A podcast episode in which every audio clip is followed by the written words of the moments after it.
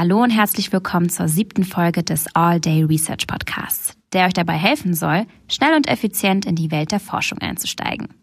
In der heutigen Ausgabe begrüßen wir Professor Dr. Tobias Matzner. Zusammen mit unserem Moderator Lukas Ostermann sprechen sie über das Thema Informatik und Gesellschaft.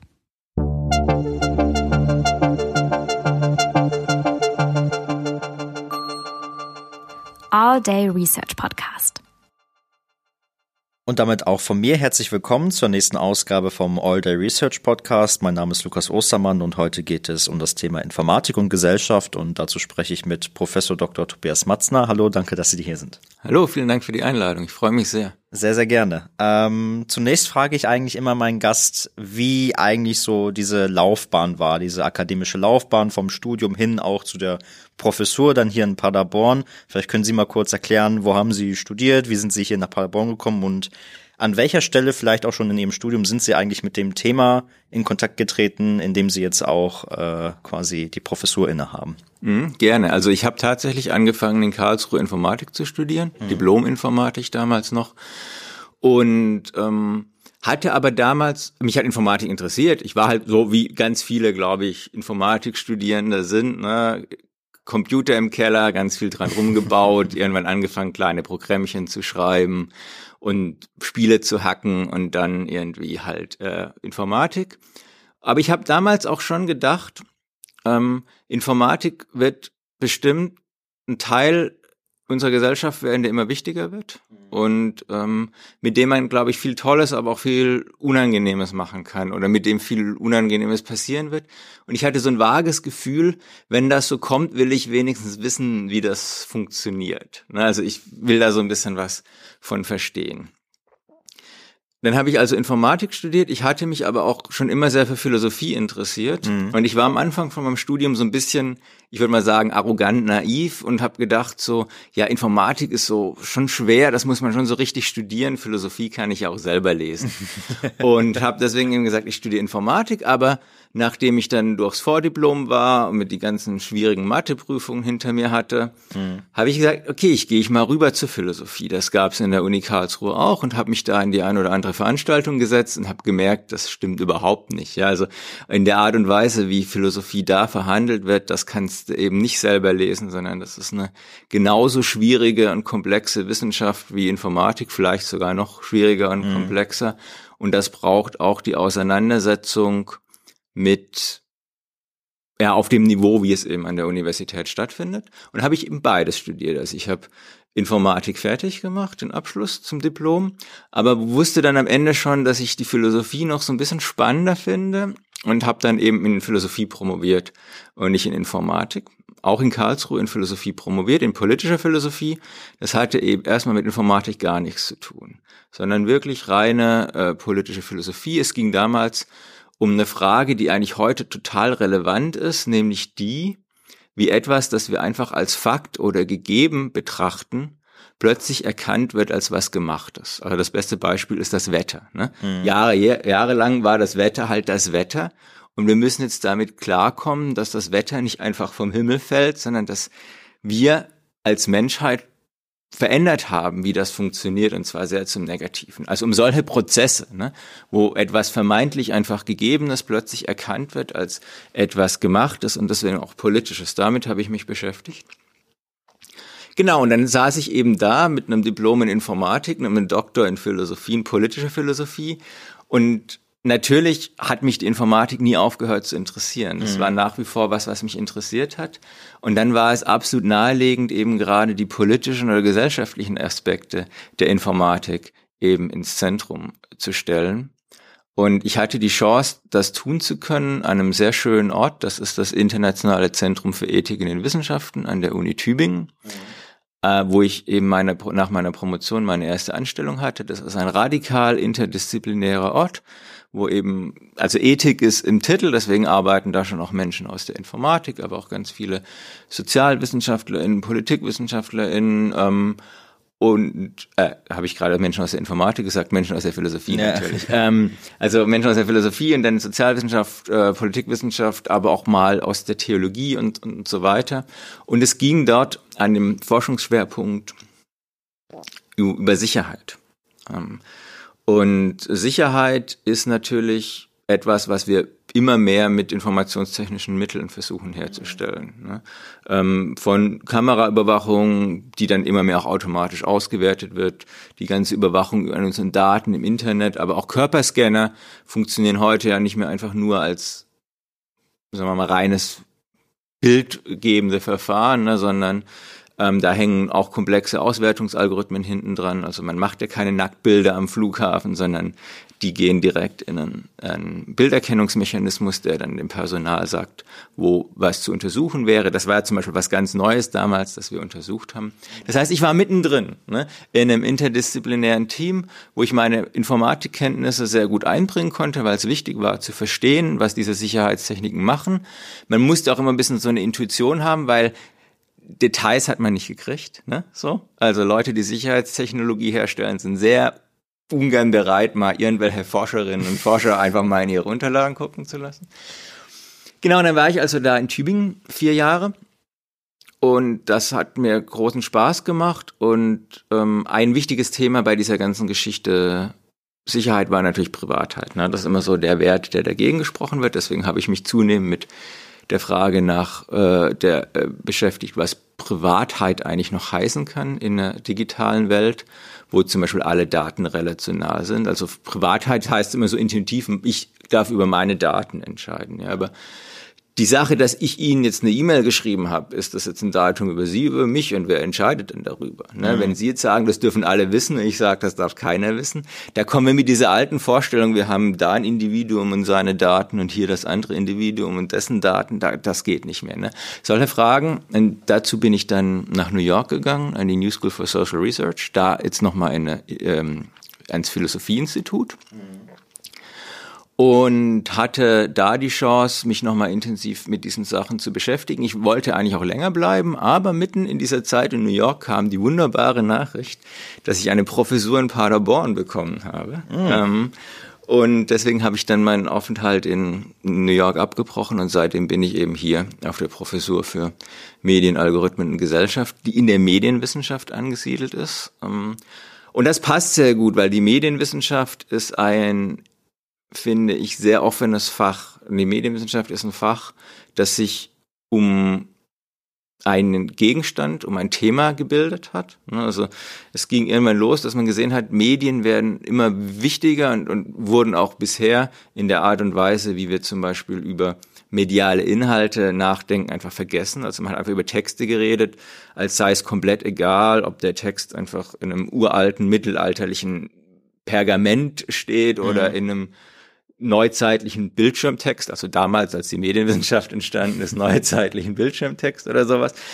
Und, und ähm, das heißt, man hat sich um diesen Gegenstand herum und um diese Frage herum versammelt und nicht so sehr aus einer Fachlogik heraus. Ne? Und das merkt man in der Medienwissenschaft bis heute, ähm, dass es nicht so wichtig ist, ob man diesen oder jenen Hintergrund hat, sondern es sind die Themen, die die interessieren.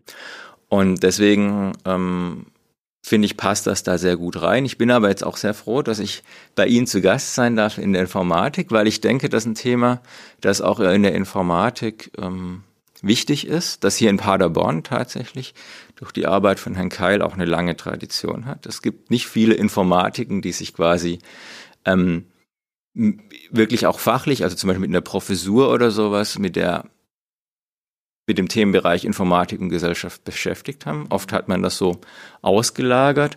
Ähm, deswegen finde ich das schön, dass es hier nicht so war, zumindest früher. Und ähm, ja, dass ich jetzt zum Beispiel hier äh, als Gast bin, heißt ja, dass es vielleicht auch so weitergeht. Sehr schön. Vielen lieben Dank auf jeden Fall erstmal für die Einblicke. Bevor wir weitermachen, würde ich Ihnen jetzt ein paar Entweder-Oder-Fragen stellen. Mhm. Das mache ich mit allen meinen Gästen, äh, einfach nur, um so ein bisschen kleinen Eindruck zu kriegen. Und äh, Sie sagen einfach, was Ihnen als erstes in den Sinn kommt. Ja. Ähm, die erste Frage wäre Bier oder Wein? Äh, vom Geschmack Wein, vom Habitus Bier. Berge oder das Meer? Berge. Hardware oder Software? Formeln. Also ich finde, in der Informatik sagt man mal Hardware oder Software, aber in der Informatik ist ja eigentlich der, die, die eigentliche Herangehensweise erstmal formale Methoden, ne? Mhm. Mathematik und so weiter. Und dann kann man es programmieren oder von mir aus auch in Hardware gießen. Und ich fand das eigentlich immer das Spannendste, also dieser, dieser abstrakte Blick. Was geht denn überhaupt und wie geht das? Mhm. Aber wenn ich mich entscheiden müsste, dann doch eher Software. ja, ich bin ganz froh, dass es Hardware einfach zu kaufen gibt und ich da dann Dinge drauf programmieren kann. Ich glaube, das geht vielen Leuten so. Ja. Theorie oder Praxis? Theorie. Das habe ich mir jetzt gerade fast gedacht. Daten in der Cloud oder auf der eigenen Festplatte? Auf der eigenen Cloud. Auf der eigenen Cloud auch gut. Mensa Forum oder Mensa Akademiker? Die, wo es das bessere Essen gibt. Da bin ich ganz, ich, also ich guckte ich jeden Tag, wo, wo was das Angebot ist und dann gehe ich dahin. Tagesabhängig. Tagesabhängig. Ich glaube, es ist bei den meisten Studierenden auch so. Ja. Ähm, Kaffee oder Tee? Kaffee.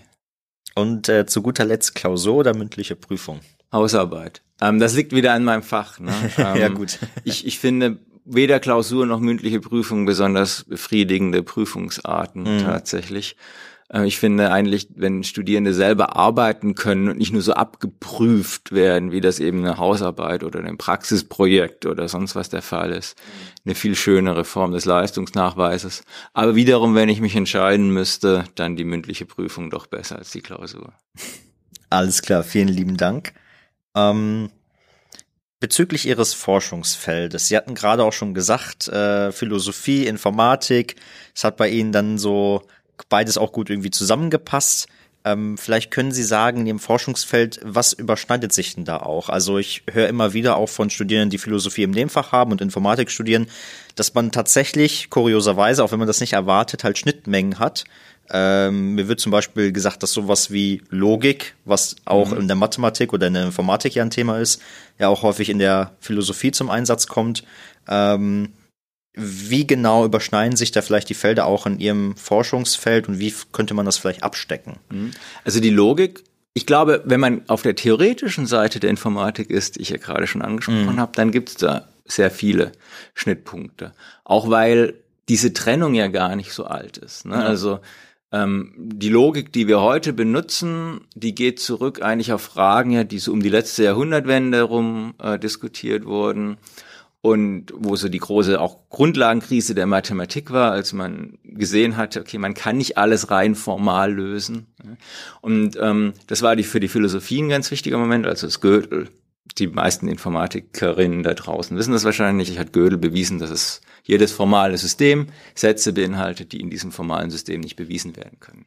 Das war quasi der Tod der Idee, dass man irgendwann nur noch eine Maschine braucht, die einfach alle Axiome unendlich immer aufeinander anwendet und irgendwann kommen alle quasi möglichen Ergebnisse raus. Man kann quasi das Wissen enumerieren und einfach automatisch generieren. ne? Und das ist für die Informatik wichtig, weil die Erkenntnis sichert ja der Informatik ihren Job. Ne? Das heißt, man braucht Menschen, die nachdenken, um dann programmieren und kann das nicht komplett wegautomatisieren. Ja. Auf der anderen Seite war das für die Informa äh, für die Philosophie natürlich auch ein ganz wichtiger Punkt, weil ähm, das war ja auch eine philosophische Frage. Also wie rational kann man Wissen denn machen? Kann man Wissen quasi und argumentieren und das, was eben die Philosophie so macht, kann man das quasi auf eine rein formale Basis stellen? Ne? Kann man diesen ganzen ähm, Meinungs- und Unklarheitsfaktor, den der Mensch immer noch mit reinbringt, kann man den eliminieren? Kann man wirklich das reine rationale Argument bauen? Ja, das ist eine ganz ähnliche Frage. Ähm, und auch, auch das wurde um diese Zeit eben ähm, so in so verschiedenen Bewegungen um die Jahrhundertwende nochmal erprobt. Man hat versucht, eine sehr formal logische Philosophie zu bauen und ist damit auch in verschiedenen an verschiedene Grenzen geraten. Das ist zum Beispiel eine Sache. Und ganz abstrakt würde ich ja sagen, ähm, Informatik ist ja eigentlich die Aufgabe, irgendwas, was es in der Welt gibt, in einen mathematischen Formalismus zu übersetzen. Weil dann kann man es mit Maschinen bearbeiten. Aber das ist das, was die Informatik als Wissenschaft leisten muss, weil das können die Maschinen eben nicht selber. Ne? Das heißt, man will Bildbearbeitung machen, also muss sich irgendjemand hinsetzen und überlegen, okay, wie kriege ich jetzt ein Bild, das erstmal überhaupt nichts mit Zahlen zu tun hat, in irgendeine Form, dass ein Computer, der nur rechnen kann, es ist ein Rechner, mehr nicht im Endeffekt, ähm, das bearbeiten kann. Also man macht quasi so Übersetzungsprozesse von Welt in Mathematik. Ja. Und ganz abstrakt gesehen können wir auch sagen, ist die Philosophie natürlich auch so ein Übersetzungsprozess. Eben nur nicht notwendigerweise in Mathematik, aber schon in begriffliche Systeme, die es erlauben, etwas besser zu verstehen. Das Ziel ist nur ein anderes. Ne? In der Informatik ist das Ziel, diese Übersetzung am Ende einen Computer benutzen zu können. Also etwas, das läuft, äh, das, das funktioniert, ne? ein Programm. Während in der Philosophie ist das Ziel natürlich ein besseres Verständnis, indem ich irgendwas in der Welt mit neuen Begriffen beschreibe oder mit klaren Begriffen und so weiter. Mhm. Dann habe ich es anders oder, oder, oder besser verstanden. Also wenn ich quasi Welt in Theorie übersetze. Und das ist auch der große Unterschied. Ne? Also ähm, das merke ich auch in meiner Arbeit. Äh, wenn ich in, mit Informatikerinnen zusammenarbeite, ne, da muss immer was rauskommen, was man auch zeigen kann, mhm. dass man ausführen kann, dass man an Benchmarks messen kann und ja. so weiter. Das heißt, die Informatik zielt schon sehr auf harte Kriterien, Erfolgskriterien, äh, Evaluationskriterien ab. Zumindest in den meisten Teilen. Es gibt so ein paar Randbereiche, gerade wieder der theoretischen Informatik, wo das nicht so ist. Während bei uns geht es um besseres Verstehen das kann man nicht unbedingt messen.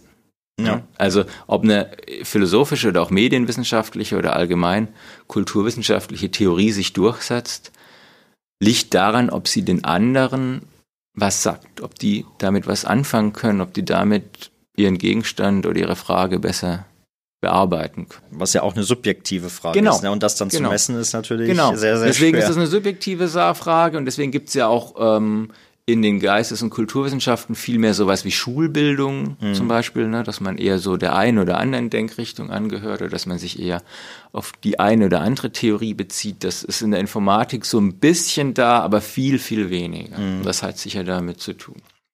Sie haben gerade gesagt, dass Sie ja auch mit Informatikern zusammenarbeiten. Das ist ja zum Beispiel in einem einen Sonderforschungsbereich so, äh, Explainability. Äh, mir fällt gerade, ist das 901? Nee, ne? 380. 380, ja. Mit den, mit den Nummern kommt man immer sehr schnell durcheinander.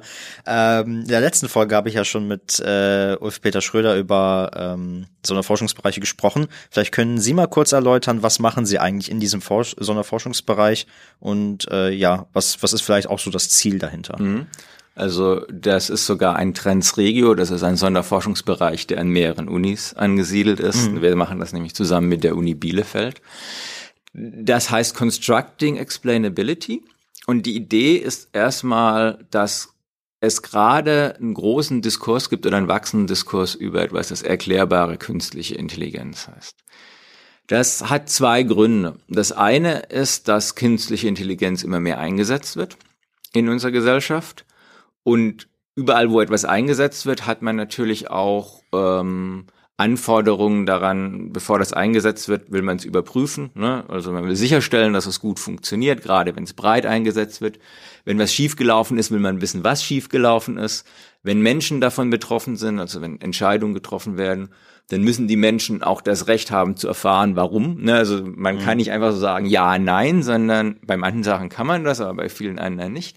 Und wenn jetzt diese Entscheidungen mit KI getroffen wurden, muss man also entweder Menschen, die das überprüfen wollen vorher oder wie gesagt im laufenden Betrieb äh, Fehler suchen oder ja irgendwie sagen können, wie das funktioniert. Und da kommt jetzt der zweite Faktor ins Spiel.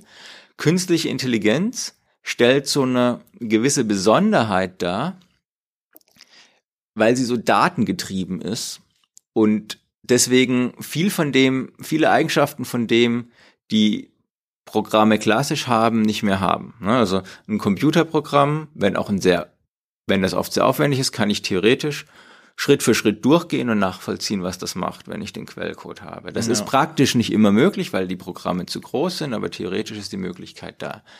Bei vielen datengetriebenen Verfahren, und das sind es vor allem die künstlichen neuronalen Netze und alles, was daraus entstanden ist, ist das nicht so, ne? sondern da habe ich ein großes mathematisches Modell mit ganz vielen Parametern und die werden einfach iterativ auf Daten eingestellt, bis es einigermaßen gut funktioniert. Aber ich kann nicht zum Beispiel einem einzelnen Neuron oder einem einzelnen Element in diesem künstlichen neuronalen Netz genau sagen, für welchen Teil des Outputs jetzt verantwortlich ist. No. So und das heißt, die künstliche Intelligenz in dieser Form hat so einen gewissen, wenn man so will, empirischen Turn in der Informatik hervorgebracht. Ne? Also mhm. anstatt nur etwas zu produzieren und man weiß auch, wie man das produziert, weil man selber programmiert hat. Ja? Und man weiß auch, wie das funktioniert, weil man selber gebaut hat, sozusagen hat man jetzt Sachen, die man eher untersuchen muss, so wie das eher in der, in der Biologie zum Beispiel findet. Ne? Man hat da irgendwie so einen so ein Organismus, der verhält sich irgendwie und man will jetzt rausfinden, wie, wie ist denn das? das wie halt das menschliche genau. Gehirn auch zum genau. Beispiel. Ja. Oder wie das menschliche Gehirn, wobei da der, die Distanz natürlich noch sehr, sehr groß mhm. ist. Aber Klar. also es ist so, trotzdem so eine plötzlich so eine empirische Frage. Ich will besser verstehen, was da passiert. Und aus dieser empirischen Frage, ich will besser verstehen, was da passiert, ist die erklärbare KI entstanden. Da gibt's schon einige Ansätze, die erfüllen aber bisher nur die erste, äh, oder die beantworten sozusagen nur die zweite von den, den Fragen, nämlich, dass Menschen aus der Informatik so langsam beginnen zu verstehen, wie künstliche Intelligenz funktioniert. Mhm. Das heißt jetzt aber noch nicht, dass damit das erste Problem gelöst ist, weil das hieße ja, dass Menschen, die eben gerade keine Ausbildung in der Informatik haben, sondern von der Anwendung einer KI betroffen sind oder die die eben anwenden müssen, aber halt in ihrem Beruf, ne? ähm, so wie wir das alle tun. Also wir benutzen die ganze Zeit Suchmaschinen zum Beispiel, da stecken irgendwelche datengetriebenen Algorithmen dahinter. Aber die meisten Menschen, die Google benutzen, sind selber jetzt keine Menschen mit Ausbildung in Informatik. Ne? Natürlich, so. klar. Und ähm, das heißt, die Herausforderung unter erklärbarer künstliche Intelligenz, so wie wir sie im Transregel verstehen, ist nicht nur, dass erklärbare KI für Fach Expertinnen verständlich sein sollte, sondern für im Idealfall alle. So. Jetzt ist das nächste Problem, alle gibt's nicht, sondern alle sind unterschiedlich. Ne? Die Menschen mhm. äh, sind, sind sehr unterschiedlich, die haben unterschiedliche Vorstellungen von Technik, die haben unterschiedliche Bedürfnisse, die haben auch unterschiedliche Erfahrungen damit. Das heißt, wenn man so eine Erklärung haben will, kann man die nicht mehr als eindimensional verstehen, sondern man muss das als Interaktionsprozess verstehen. Ja. Das heißt, wie ganz oft bei Erklärungen, wir machen das gerade auch so, ne? ich rede, dann stellen Sie eine Rückfrage, dann stelle ich mich drauf ein. Das heißt, Ihre Frage sagt mir etwas über Ihr momentanes Erklärbedürfnis. Und gleichzeitig habe ich natürlich auch eine Vorstellung davon, wer sie sind. Und ich erkläre jetzt nicht nur Ihnen was, sondern auch allen potenziellen HörerInnen dieses Podcasts. Das heißt, ich muss mir so eine vage Vorstellung machen, wer diese Menschen denn sein könnten. Und genau all das versuchen wir jetzt quasi nachzubauen. Ne? Mhm. Also wir versuchen dann zum Beispiel sowas zu machen. Das letzte, was ich beschrieben habe, nennt man Partner Modeling. Das heißt, ich habe eine Vorstellung davon, was die Kommunikationspartnerin oder der Kommunikationspartner gerade weiß, äh, oder wissen will und was vielleicht helfen könnte dahin. Und das, dieses Model verändert sich aber auch. Also mit jedem Interaktionsschritt muss ich das updaten und, und, und so weiter. Das ist ein Teil. Ähm, dann muss ich natürlich aber auch erstmal rausfinden, was ich gerade schon gesagt habe, was sind denn eigentlich die Erklärbedürfnisse? Ne? Wenn erklärbare KI nicht nur einfach was Faszinierendes Wissenschaftliches sein soll, Einfach weil wir besser verstehen, was da passiert, was ich vollkommen verstehe, sondern wenn es auch gesellschaftliche Probleme mithelfen soll zu lösen, KI-Anwendung transparenter, nachvollziehbarer äh, zu machen, dann ähm, muss ich ja auch die Menschen sozusagen da abholen, wo sie sind. Ne? Und dazu kann auch gehören, das finde ich ganz wichtig, keine Erklärung haben zu wollen. Mhm. Wir reden gerade sehr viel über Medienkompetenz und Media Literacy oder Data Literacy oder sonst was. Das heißt immer, ihr müsst unglaublich viel wissen. Ne? Ich finde es aber auch berechtigt, am gewissen Punkt zu sagen, nee, wenn mir hier jemand ein Produkt verkauft, dann möchte ich es einfach bitte benutzen können, ohne jetzt noch einen Kurs oder sonst was zu machen. Ja, ja. ich möchte mich einfach darauf verlassen können, dass da nicht viel passiert und dass ich mich da auch mal daneben benehmen kann oder mal eine Dummheit machen, ohne dass das große Konsequenzen hat. Ne? Mhm. Und das muss man austarieren. Ne? Wir würden zum Beispiel niemand sagen, okay, du kannst auch ohne Führerschein Auto fahren. Ne? Der Auto ist ein gefährliches Tool, da kann man ganz viel mit Schlimme kaputt machen, wenn man nicht aufpasst. Da kann man Menschenleben riskieren.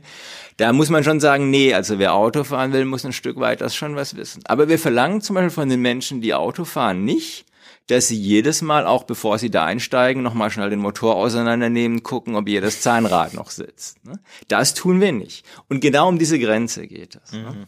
Und dazu machen wir, das heißt meine Kollegin Ilona Horvath und ich, innerhalb dieses Transregios jetzt ein großes empirisches Projekt. Das funktioniert so, dass Menschen einfach einen Monat lang in ihrer alltäglichen Techniknutzung mal ganz niederschwellig mitschreiben, wie es ihnen damit so geht. Was sie nervt, was ihnen gefällt, was sie gerne besser verstehen würden, was sie vielleicht auch denken, was sie schon perfekt verstehen, mhm. ähm, um mal wirklich belastbare Daten zu haben, wie Laien, damit meine ich jetzt Menschen, die keine Ausbildung in Informatik haben, mit KI so umgehen. Und das werden wir sehr groß und sehr breit machen und dann sehr ausführlich analysieren, um überhaupt mal ein Verständnis davon zu bekommen, wie eben diese Erklärbedürfnisse sind. Und wir erwarten, weil das fast immer so ist, dass die unterschiedlich verteilt sind anhand einiger sehr prägnanter demografischer Merkmale, wie das Alter zum Beispiel, äh, migrantische Herkunft und, und so Sachen. Geschlecht spielt da leider oft auch eine Rolle. Ähm, weil einfach weil Menschen aus unterschiedlichen Bevölkerungsgruppen zum Beispiel Wissen in anderer Form bisher zur Verfügung steht oder sowas. Und das wollen wir eben alles rausfinden. Und das dient dann für die Kolleginnen und Kollegen, äh, die eher am Modell, an der Modellierung arbeiten oder an konkreten Erklärszenarien, eben als Input. Ne? Also wer könnte dann dieses Gegenüber sein. Dann muss man nicht mehr so spekulieren, wie ich das jetzt tue, ja. über die Menschen, die später diesen Podcast hören, sondern hat man empirisch belastbare Daten, ähm, die eben, wie gesagt, nicht äh, auch ähm, indiziert sind, also die sagen, wenn, wenn der Mensch das oder das ist, ne, diese oder jene Merkmale hat, dann ist es wahrscheinlicher, dass dieses oder jenes Bedürfnis, solche Sachen kann man dann eben sagen mhm. und ähm, daran arbeiten wir. Das hört sich auf jeden Fall sehr interessant und auch wichtig an. Ich erinnere mich nämlich gerade auch an die Folge mit ähm, Felix Winkelnkemper für die Zuhörerinnen und Zuhörer, die das äh, gehört haben. Da ging es nämlich auch um so Fragen wie Usability. Mhm. Und das spielt da ja, also es ist ja ein großer Punkt auch davon, ne? Also dass man zum Beispiel auch dem Nutzer oder der Nutzerin quasi eines Programms auch sagt, wenn was falsch gelaufen ist, was ist denn falsch gelaufen und warum ist es so und was kann ich jetzt tun? So, also diese diese Kommunikation mit der mit dem Programm und dem Benutzer im Endeffekt. Ja. Ne? Usability kann aber auch ein Trade-off sein zur Explainability. Mhm. Also Programme, die sehr transparent sind, wie sie funktionieren, die sind oft nicht unbedingt die einfachsten. Ja. Man sieht das am Smartphone. Ne? Das, das Smartphone sperrt sie eigentlich aus von allem, in der normalen Konfiguration ne, von allem Systemrelevanten. Ne? Also ähm, Sie können da nicht quasi selbst groß Systemeinstellungen verändern oder mit Super-User-Rechten oder Admin-Rechten irgendwas machen, sondern mhm. das wird alles ganz konkret weggeblockt und Sie hängen sozusagen auf so einer schönen Oberfläche fest, die aber unglaublich gut benutzbar ist. Ne? Ja. Also Android und, und, und iOS sind, was Usability angeht, einfach wahnsinnig, wahnsinnig gut gemachte ähm, Dinge und diese Firmen stecken mindestens so viel Manpower und, und Arbeit da rein wie in sozusagen die Kernfunktion. Ne? Ja. Und das merkt man ja auch. Ne? Es setzt sich das durch, was gut benutzbar ist, nicht unbedingt das, was die meisten Features oder die besten Funktionen hat. Und damit bei aller Kritik, die ich sonst auch immer habe an den großen Plattformen, wie zum Beispiel Google oder, oder Apple hier jetzt, ähm, muss man sagen, haben die es natürlich geschafft, wirklich Informationstechnik zu demokratisieren. Ne, mhm. Also Information, seit Smartphones gibt und Tablets und diese ganzen anderen tragbaren Devices, ist Informationstechnik nochmal viel breiter in der Bevölkerung zugänglich geworden, sind digitale Medien nochmal viel breiter zugänglich geworden, als sie das vorher waren. Und das hat sicher auch was mit dieser Usability zu tun, die aber gleichzeitig schon ganz viel in den Hintergrund drängt. Ne, also das Smartphone macht es ihnen viel schwieriger als noch so ein klassischer PC, ähm, zumindest mal zu wissen, okay, da gibt so eine Einstellung, also wird es da auch ihren Prozess geben, der mit dieser Einstellung irgendwie zu tun hat mhm. ne, und, und, und sowas.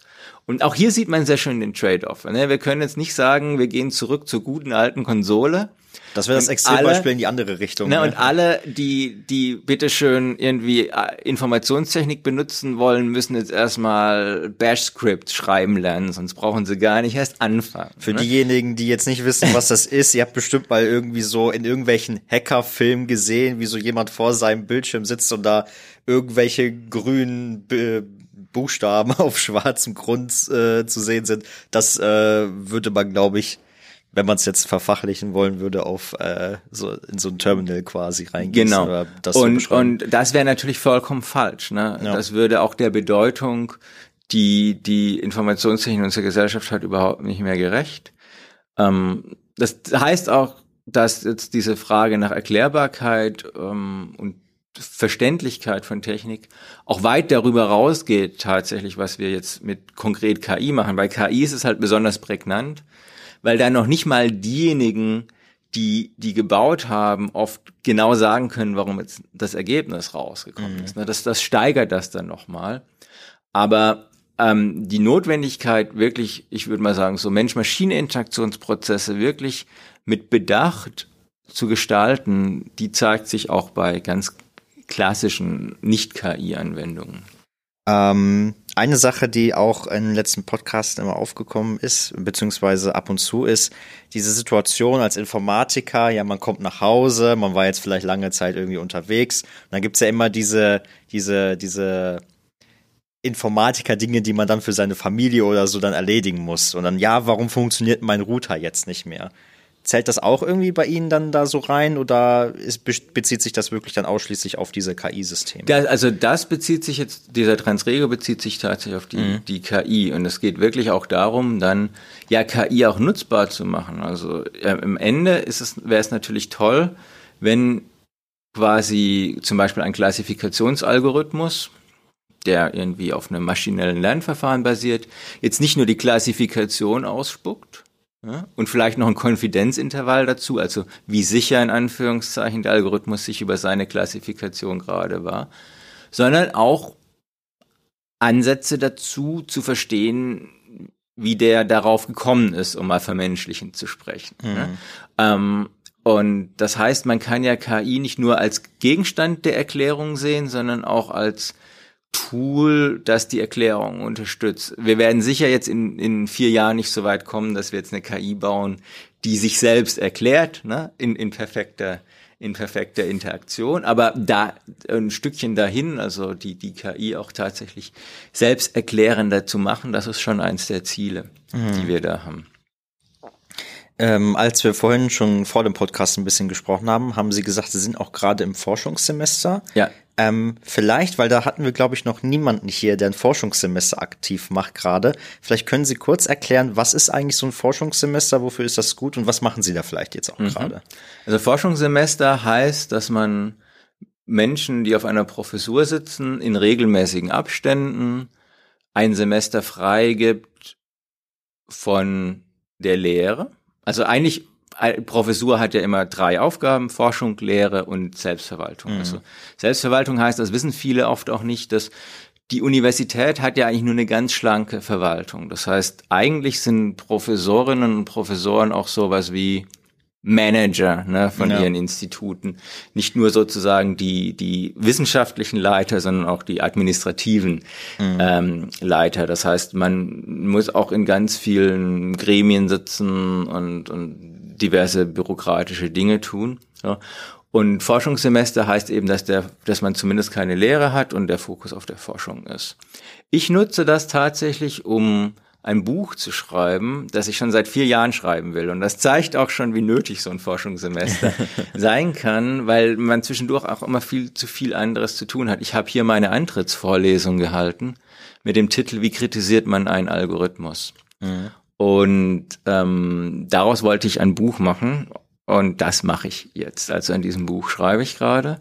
Und da geht es eben erstmal darum, dass Algorithmen eben nicht mehr nur ein Gegenstand der Informatik sind. Ne? Das waren sie lange, aber seit wir zum Beispiel wissen, dass Algorithmen diskriminieren können, ähm, ist eben auch sind Algorithmen zum Beispiel auch Gegenstand von Sozial- oder PolitikwissenschaftlerInnen geworden und auch eben Medienwissenschaftlerinnen, die äh, sich zum Beispiel mit Diskriminierung beschäftigen ne? und die, die untersuchen, wie Algorithmen diskriminieren oder was das bedeutet.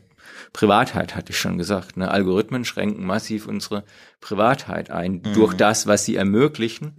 Und ähm, auch da müssen brauchen wir ähm, habe ich ja vorher schon kurz gesagt, neue Antworten. Also es gibt algorithmische Funktionen, einfach Daten unendlich zu aggregieren, ja, und auch ähm, da tolle neu, neue Muster, also sehr, sehr erkenntnisstarke Muster draus zu gewinnen, aus Zeug, das wir früher nie als privatheitsrelevant gesehen mhm. hätten. Ja, also Sie können mir irgendwie 200 banale Kleinigkeiten, was sie für eine Pizza gegessen haben letzte Woche und paar Ausschnitte aus ihrem Bewegungsprofil und ihre Playlist bei Spotify und sowas, das können sie alles in so ein Tool reinschieben und das kann schon relativ viel daraus über sie erkennen. Einfach natürlich nicht genau über sie, aber zumindest über Menschen wie sie und Menschen, die so ähnlich sind mhm. wie sie. Ne?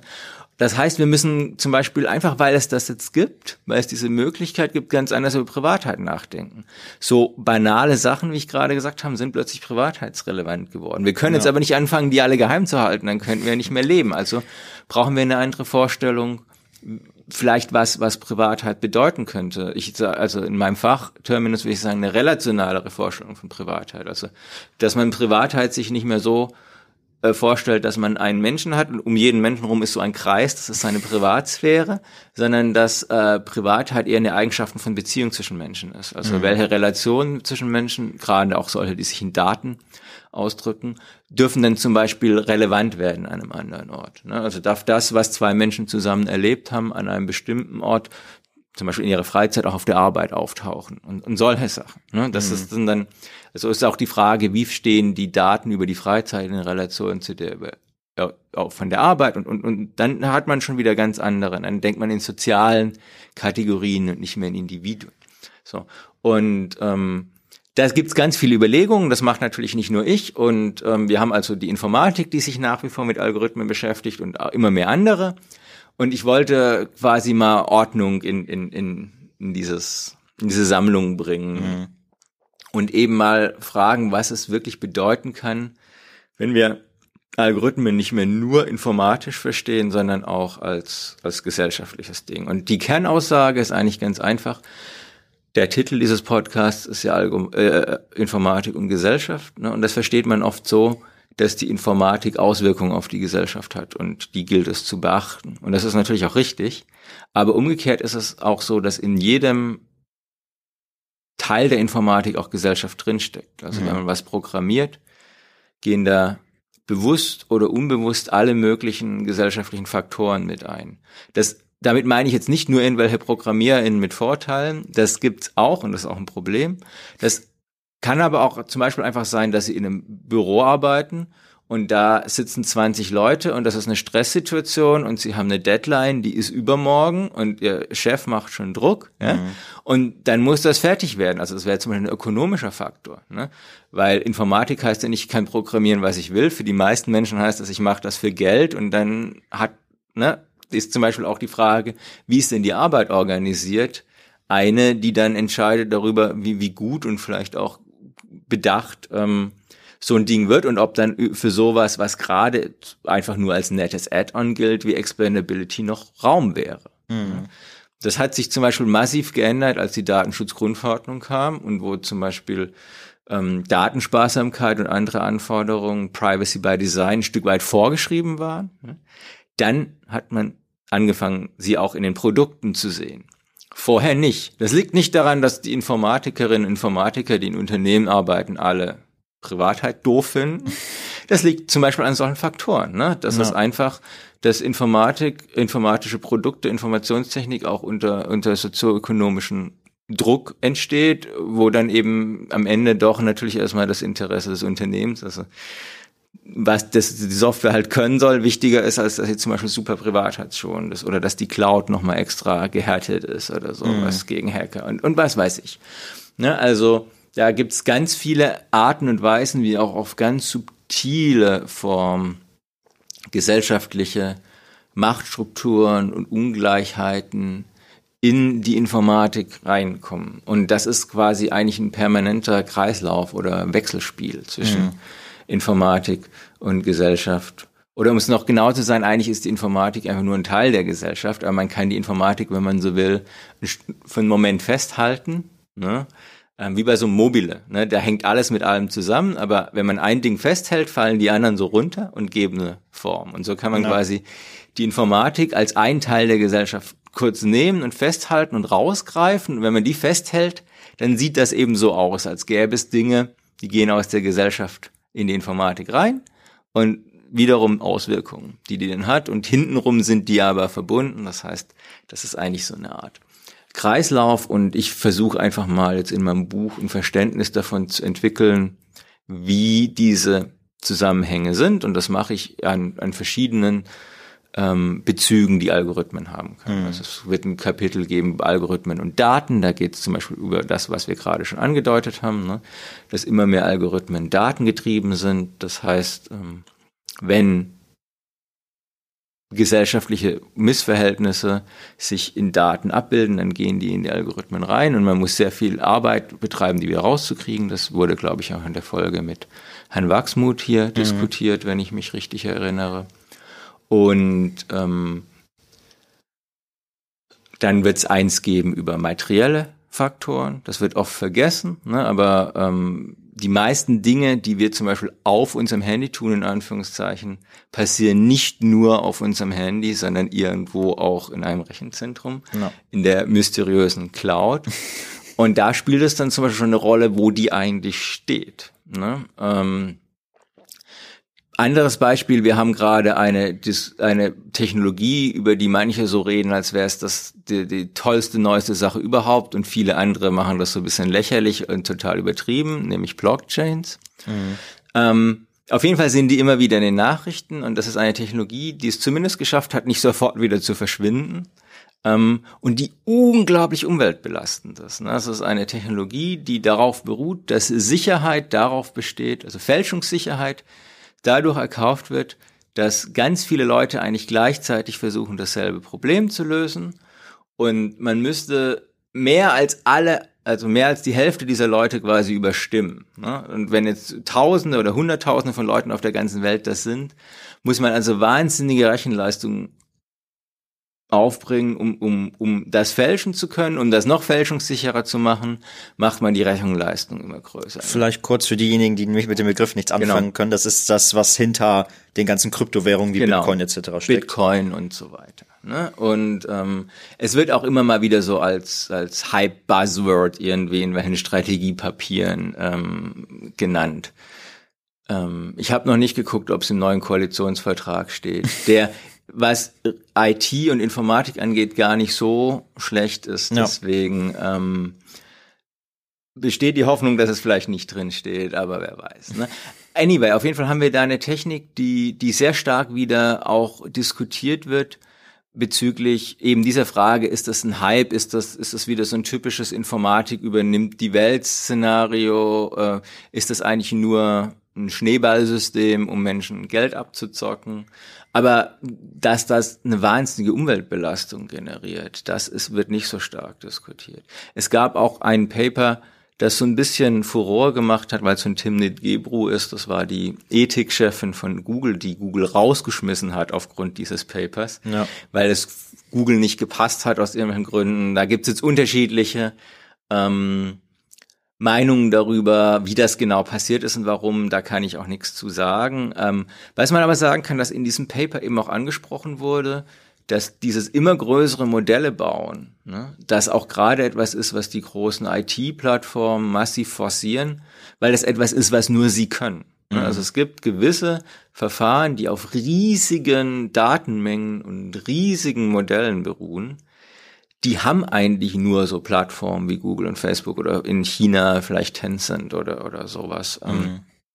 Und ähm, in dem Paper stand eben drin, dass man mal auch nachdenken müsste, dass auch das wahnsinnig Rechenzeit verbrät und damit auch Strom und damit auch Energie. Ähm, man darf nicht vergessen, das wissen wahrscheinlich die meisten Zuhörerinnen und Zuhörer draußen auch nicht, Computer sind unglaublich ineffizient in der Nutzung von Energien. Also von dem Strom, den wir in den Computer reintun, wird das meiste einfach Wärme anstatt Rechenleistung. Ja.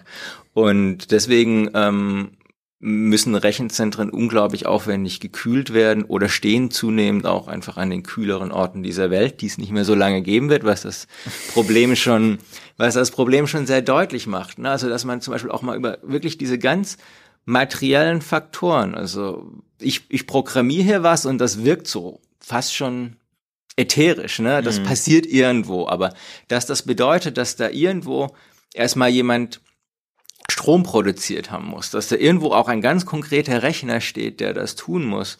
Der muss dann auch noch gekühlt werden, der muss gewartet werden, da muss jemand putzen. Für die Menschen, die das warten und putzen, muss jemand Essen machen. Ähm, das muss dann das überhaupt mal jemand gebaut haben. Dazu müssen seltene Erden abgebaut werden. Die gibt's meistens hier im Westen äh, nicht so, also da, wo die meiste IT benutzt wird, sondern mhm. eher in Afrika oder in Asien, da wird die meistens unter schlechten Bedingungen abgebaut und, und so weiter. Ne? Also da, da steckt, steckt wahnsinnig viel auch einfach in, in der Materialität unserer, unserer Technik. Um solche Sachen wird's gehen. Und dann wird's natürlich gehen auch um die Verhältnisse von Subjekten und Algorithmen. Also wir leben in einer Gesellschaft, in der immer mehr Eigenschaften von uns algorithmisch gemacht sind. Also da es gibt zum Beispiel Menschen, ich weiß nicht, ob wer von den Zuhörern dazugehört, die haben sowas wie Follower. Ne? Mhm. Es gibt immer mehr Menschen, die haben sowas wie Follower. Und viele Follower haben ist meistens gut. Ne? Das ist eine Eigenschaft über Menschen. Und wenn man sagt, oh, die oder der hat viele Follower, ähm, das macht schon was. Ne? Das bedeutet auch gesellschaftlich was. Mhm. Aber es ist natürlich eine Eigenschaft, die es ohne erstmal Informationstechnik oder digitale Medien gar nicht gäbe und die es auch ohne Algorithmen nicht gäbe, die nämlich zum Beispiel sowas tun wie Menschen nach Followern sortieren oder ranken oder so und wo dann Menschen mit vielen Followern häufiger bei uns in den Timelines auftauchen als Menschen mit wenig Followern. Das heißt, ja. was wir hier sehen, das ist nur ein Beispiel, ist, dass es, wenn man so will, eine algorithmische Form von Berühmtheit gibt. Ne? Früher hieß berühmt zum Beispiel auf dem Cover vom Time Magazine sein oder sowas mhm. oder im Fernsehen kommen. Ne? Das sind auch mediale Formen der Berühmtheit, eine Printform und eine, eine, eine Fernsehform. Ne? Und so gibt es jetzt eben auch eine algorithmische Form der Berühmtheit. Genauso gibt es jetzt eine algorithmische Form der Verdächtigkeit. Ne? Also früher hat man sich verdächtig gemacht, das war auch nicht gut, ne? Also es soll nicht darum gehen, dass es früher besser war, zum Beispiel indem man komisch aussah oder indem man so aussah, als wäre man nicht von hier, was auch immer das dann mhm. sein sollte, ne? Und so weiter ähm, oder indem man komisch geguckt hat oder indem man dem nehmen wir mal zum Beispiel eine, eine Grenzkontrolle, indem man irgendwie dem Beamten irgendwie nicht gepasst hat, weil der einen schlechten Tag hat, ne, dann wurde man verdächtig, in Anführungszeichen, wurde kontrolliert. Heute macht man sich verdächtig durch irgendwelche Datenspuren. Und das Schlimme ist, wir wissen gar nicht, welche Datenspuren uns verdächtig machen mhm. und welche nicht. Wir können nur so vage Intuitionen haben. Ne? Und das ist zum Beispiel so, also Menschen, die früher von diesem Verdacht häufig betroffen waren und vor allem auch auf ungerechte Weise, also zum Beispiel gerade Menschen, die nicht so aussehen, als kämen sie äh, von hier, was auch immer das bedeuten mag, die konnten, auch wenn es schlimm war, dass sie das tun mussten, sich da zumindest noch so Immunisierungsstrategien zulegen, ne? so Coping-Strategien. Wie gehe ich denn damit um, dass ich immer so blöd angeguckt werde und so weiter, weil man das wenig noch mitgekriegt hat. Jetzt funktioniert das so ganz im Hintergrund. Ne? Also es ist zwar eine Eigenschaft, die es über uns gibt, verdächtig zu sein, die kriegen wir oft aber gar nicht mit, bis wir plötzlich an einem Ort sind und dann, zack, stehen wir in der anderen Reihe oder dürfen nicht ins Flugzeug steigen oder, oder sonst was. Ne? Also mhm. das, das, das ist eine weitere Eigenschaft. Also erstens, erstens verändert sich Bedeutung von, von, von dem, was Menschen sind. Ne? Zum Beispiel Berühmtheit habe ich gerade schon gesagt. Und dazu kommt aber immer noch, dass es einen immer größeren Wissensschatz über uns gibt, den es zwar gibt, aber der nicht mehr bei uns ankommt, sondern der, der direkt im Hintergrund wirksam wird. Also wenn Sie zum Beispiel ein Online-Shop sind, dann gibt es da Algorithmen, die versuchen, Sie einzuschätzen. Ne? Mhm. So, was könnte Sie denn interessieren? Was wären gute Produkte für Sie? Aber die Einschätzung, die der Algorithmus macht, die kommt ja gar nicht mehr bei Ihnen an. Also der Algorithmus sagt ja nicht, okay, ich, ich habe ich glaube, Sie sind so ein Informatikstudent und ich glaube, Sie interessieren sich für, weiß ich nicht, äh, die und die Band oder so. Mhm. Und, und ich glaube, Sie gehen gerne asiatisch essen und deswegen zeige ich Ihnen jetzt mal das und das. Ne? Das kommt ja nicht mehr, dieser Zwischenschritt, sondern es kommt direkt einfach Produkte. Sie haben ja. keine Ahnung, warum. Ne? Sie haben keine Ahnung, ob Sie dieses Produkt jetzt empfohlen bekommen, weil der Algorithmus denkt, Sie sind männlich oder weil er denkt, Sie studieren Informatik oder vielleicht auch, weil er denkt, sie sind weiblich und, und whatever. Ne? Also, mhm. sondern man kriegt nur noch diese Auswahl, aber man weiß doch, dass es diese Wirksamkeit im, im Hintergrund gibt. Ne? Also, dass da Bewertungen, Eigenschaften von uns erhoben werden, ohne aber, dass wir die Eigenschaften selber mitkriegen, sondern wir kriegen noch die Effekte mit. Und das ist so eine tatsächlich neue Form. Die kennen wir so ein bisschen aus Bürokratien. Bürokratien haben schon immer so funktioniert. Ne? Man gibt irgendwo ein Dokument rein, dann passiert irgendwas, man hat keine Ahnung was. Und irgendwann kriegt man dann seinen Antrag bewilligt oder, Oder halt nicht. genau. Und da kann man auch nicht viel machen. Oder Bewerbungsprozesse funktionieren manchmal so, auch wenn man versucht, sie ähm, besser zu gestalten. Also es ist nicht ganz so, dass das jetzt nur eine algorithmische Eigenschaft ist. Aber es ist dennoch so, dass die Massivität und die Bandbreite, mit der solche Phänomene auftreten, ähm, enorm zugenommen hat durch Informationstechnik und digitale Medien. Und da muss man auch wieder das sehen, was ich im Blick auf Explainability schon gesagt habe. Das trifft Menschen ganz unterschiedlich. Ne? Also je nachdem, in welcher sozialen Position stehen, haben sie damit ganz andere Erfahrungen und, und ähm, können damit auch ganz anders umgehen. Also ein Beispiel, mit dem man das sehr schön sehen konnte, das ist aus einer Studie über automatische Grenzkontrollen an Flughäfen. Das haben die meisten vielleicht schon mal gesehen. Ne? An vielen Flughäfen muss man nicht mehr zu einem Zollschalter äh, hingehen, sondern kann einfach seinen biometrischen Ausweis in ein Gerät halten und dann wird man fotografiert und ein Gesichtserkennungsalgorithmus vergleicht das Foto im biometrischen Ausweis mit dem Foto. Und wenn Sie das sind, oder wenn der Algorithmus denkt, dass Sie das sind, geht einfach ein Tor auf und dann sind Sie drin im Land. Mhm. Und da wurde jetzt gesehen, dass ähm, Bürgerinnen und Bürger aus der EU, wenn das nicht funktioniert hat, sofort gesagt haben, oh, die Maschine funktioniert nicht. Ne? Mhm. Die wurden, waren keine Sekunde irgendwie äh, in, in ihrer Identität erschüttert. Die konnten sozusagen, die haben so eine stabile soziale Position, dass sie sofort gesagt haben, ah, Technikkram geht nicht, ich gehe darüber, ne? Ja. nervt. So. Menschen aber mit unsicherem Aufenthaltsstatus, ne? denen genau derselbe Fehler passiert ist, die durften rein, aber die sind durch einen langen Visa-Bewerbungsprozess gegangen oder was weiß ich, äh, haben vielleicht gerade ein Asylverfahren laufen oder sowas. Da macht die Maschine auch einen Fehler, aber diese Menschen haben nicht die soziale Position, sofort zu sagen, äh, blöde Maschine, sondern mhm. die denken, oh Mist, ist jetzt was schiefgelaufen, ist mhm. mein Visum abgelaufen, darf ich doch nicht rein, was ist mein, mein Asylantrag? Ne? Das zeigt, dass die genau dieselbe Situation. Wir haben eine KI-Anwendung, eine relativ einfache Mustererkennung eigentlich, die einen Prozess übernimmt, ja, ähm, für zwei unterschiedliche Menschen komplett unterschiedlich aussieht. Ne? Obwohl es dieselbe Situation ist. Maschine macht Fehler und was passiert jetzt? Mhm. Ne? Und da, das muss man bei solchen Sachen immer berücksichtigen. Auf jeden Fall schon mal vielen lieben Dank für diese, für diese Einblicke. Ähm, ich hätte eigentlich noch ein paar Hörerfragen gehabt, aber die haben wir tatsächlich alle schon beantwortet jetzt okay. während des Gesprächs. Vielleicht hat sich jetzt auch der ein oder andere ähm, findet das sehr interessant und möchte da auch gerne mehr drüber machen ähm, vielleicht auch eine Informatikstudentin oder ein Informatikstudent, ähm, vielleicht auch mit Nebenfach Medienwissenschaften. Mhm. Könnten Sie da irgendwas empfehlen, was man da vielleicht in dem Bereich machen kann, wenn man da interessiert ist? Also ich freue mich sehr.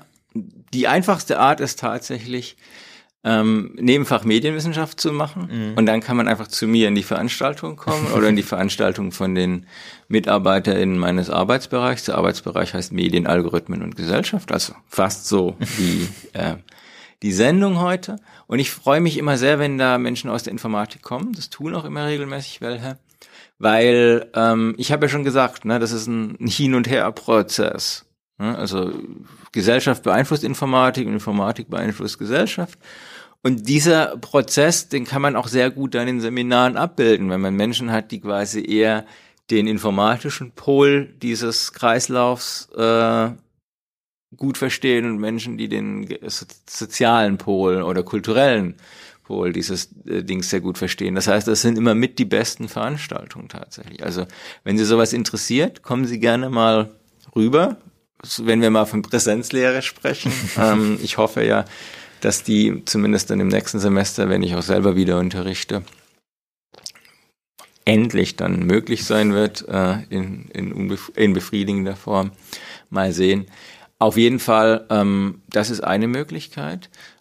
In der anderen Möglichkeit, und die finde ich eigentlich fast noch wichtiger, kann man natürlich auch einfach mal anfangen, vielleicht paar von den Fragen, ähm, die ich jetzt so ganz leicht angeteasert habe, in seiner eigenen Arbeit festzustellen. Ne? Die, ich habe schon gesagt, die ist oft von anderen Dingen geprägt. Da gibt's ökonomischen Druck oder im Studium auch erstmal Erfolgsdruck. Man will ja mhm. bestehen und sowas.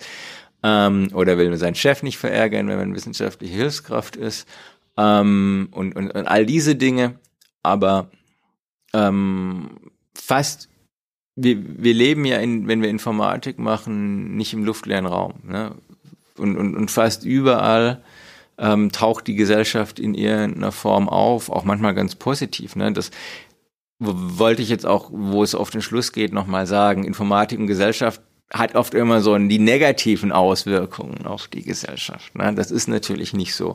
Ähm, Gerade digitale Medien finde ich eine trotz allem Blödsinn, der da gerade passiert und trotz der Tatsache, dass es da zum Beispiel gerade unglaubliche Theorien immer noch über Impfstoffe und sonst was es gibt. Ne? Also trotz all diesem würde ich sagen, es ist eine unglaublich tolle Sache und es passiert da auch wahnsinnig viel Gutes und es passiert zum Beispiel auch sehr viel Aufklärung und ich, ich habe auch noch kein definitives Ergebnis, was jetzt mal die Pandemie angeht, ob die sozialen Medien mehr geschadet haben oder ob sie nicht auf der anderen Seite auch mindestens genauso viel genützt haben, mhm. weil Menschen, die in den unterschiedlichsten Situationen, in denen sie waren, plötzlich alle mit diesem Virus konfrontiert wurden und niemand wusste etwas davon, schnell Informationen gebraucht haben. Und da waren, glaube ich, die digitalen Medien auch eine große Hilfe. Also ja. ich kenne viele Leute, die gesagt haben, was da im Fernsehen und in den Nachrichten kam oder so, das, das hat nicht gereicht und das war zu unpräzise und das war auch oft nicht gut, sondern die haben sich dann sehr schnell auf sehr spezifische Kanäle verlegt, die es zum Beispiel auch in mehr Sprachen gab und so weiter. Hm.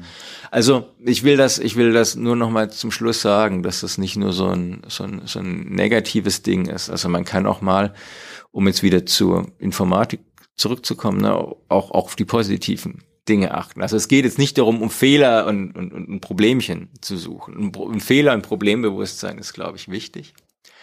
Ähm, und vielleicht eben mal überlegen, was die oft ganz selbstverständlich hingenommenen Bedingungen oder Hintergründe dessen sind, was man so tut oder, oder tun kann. Das ist, glaube ich, eine Denkweise, die, die einfach auch generell irgendwie gut ist und die man vielleicht mit Blick auf solche Phänomene ganz ein bisschen besser äh, ausbilden kann, weil sie da so klar sind. Ne? Also wenn, wenn, wenn man wieder so eine eine informatische Anwendung so richtig brutal gegen die Wand fährt, auch von, von großen Unternehmen, das zeigt ja auch, wie, also wie, wie wenig die, das Bewusstsein dafür noch ausgebildet ist, weil so die klassischen Fehler, die wir immer zitieren, wenn KI Mist macht, ja, ähm, Amazon hat einen Hiring-Algorithmus gebaut, der Frauen diskriminiert.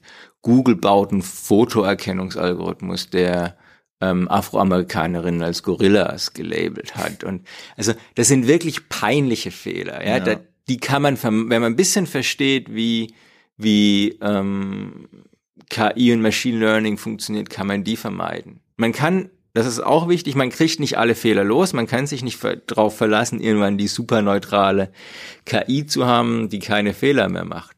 Aber das sind Fehler, die hätten nicht passieren müssen, wenn man ein bisschen nachgedacht hätte. Mhm. Und ähm, das zeigt ja auch einfach, dass da gerade in den letzten zehn Jahren, als so dieser KI-Boom so angefahren ist, nicht besonders viel drüber nachgedacht wurde. Ne? Und ich glaube einfach, alle Menschen, die aus der Informatik kommen und so ein bisschen Bewusstsein dafür haben, werden sicher einfach, ich glaube, keine, also das ist, glaube ich, was, was einfach in Zukunft wichtiger werden wird. Ne? Das ist vielleicht auch was, was vielleicht mal einen Unterschied machen wird. Sage ich jetzt mal ein bisschen optimistisch. Mhm. Na, ich, also äh, an die Studentinnen und Studenten, ihr habt's gehört, dann schaut euch auch mal gerne äh, bei den Veranstaltungen ein bisschen um und schaut mal, was da so angeboten wird. Hört sich auf jeden Fall, wie gesagt, sehr, sehr spannend an. Ähm, die letzte Frage, die ich dann jetzt hätte, ist, was machen Sie, wenn Sie jetzt gleich zu Ihrem Arbeitsplatz zurückkehren? Was steht heute noch auf Ihrem Programm? Da gehe ich jetzt in die Institutskonferenz, die vor fünf Minuten begonnen hat und hoffe, dass ich nicht allzu viel davon verpasst habe. Alles klar, dann wünsche ich Ihnen dabei viel Erfolg. Vielen lieben Dank nochmal, dass Sie hier waren. Danke, ich habe mich sehr gefreut.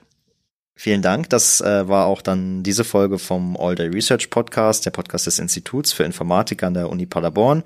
Ich bin Lukas Ostermann und wir sehen bzw. hören uns hoffentlich auch beim nächsten Mal wieder. Bis dann.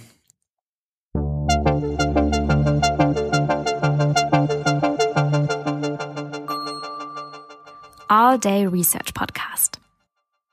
Weitere Folgen findet ihr überall dort, wo es Podcasts gibt und natürlich auf der Website des Instituts für Informatik der Universität Paderborn. Wenn ihr immer direkt die nächsten Folgen hören wollt, dann abonniert uns gerne. Dies ist ein Projekt in Zusammenarbeit des Instituts für Informatik unter der Leitung von Patricia Höfer und dem Fachschaftsrat Informatik der Universität Paderborn. Moderation und Redaktion Lukas Ostermann. Technik und Redaktion Alexander Göbel. Sprecherin und Technik Sarah Akopian.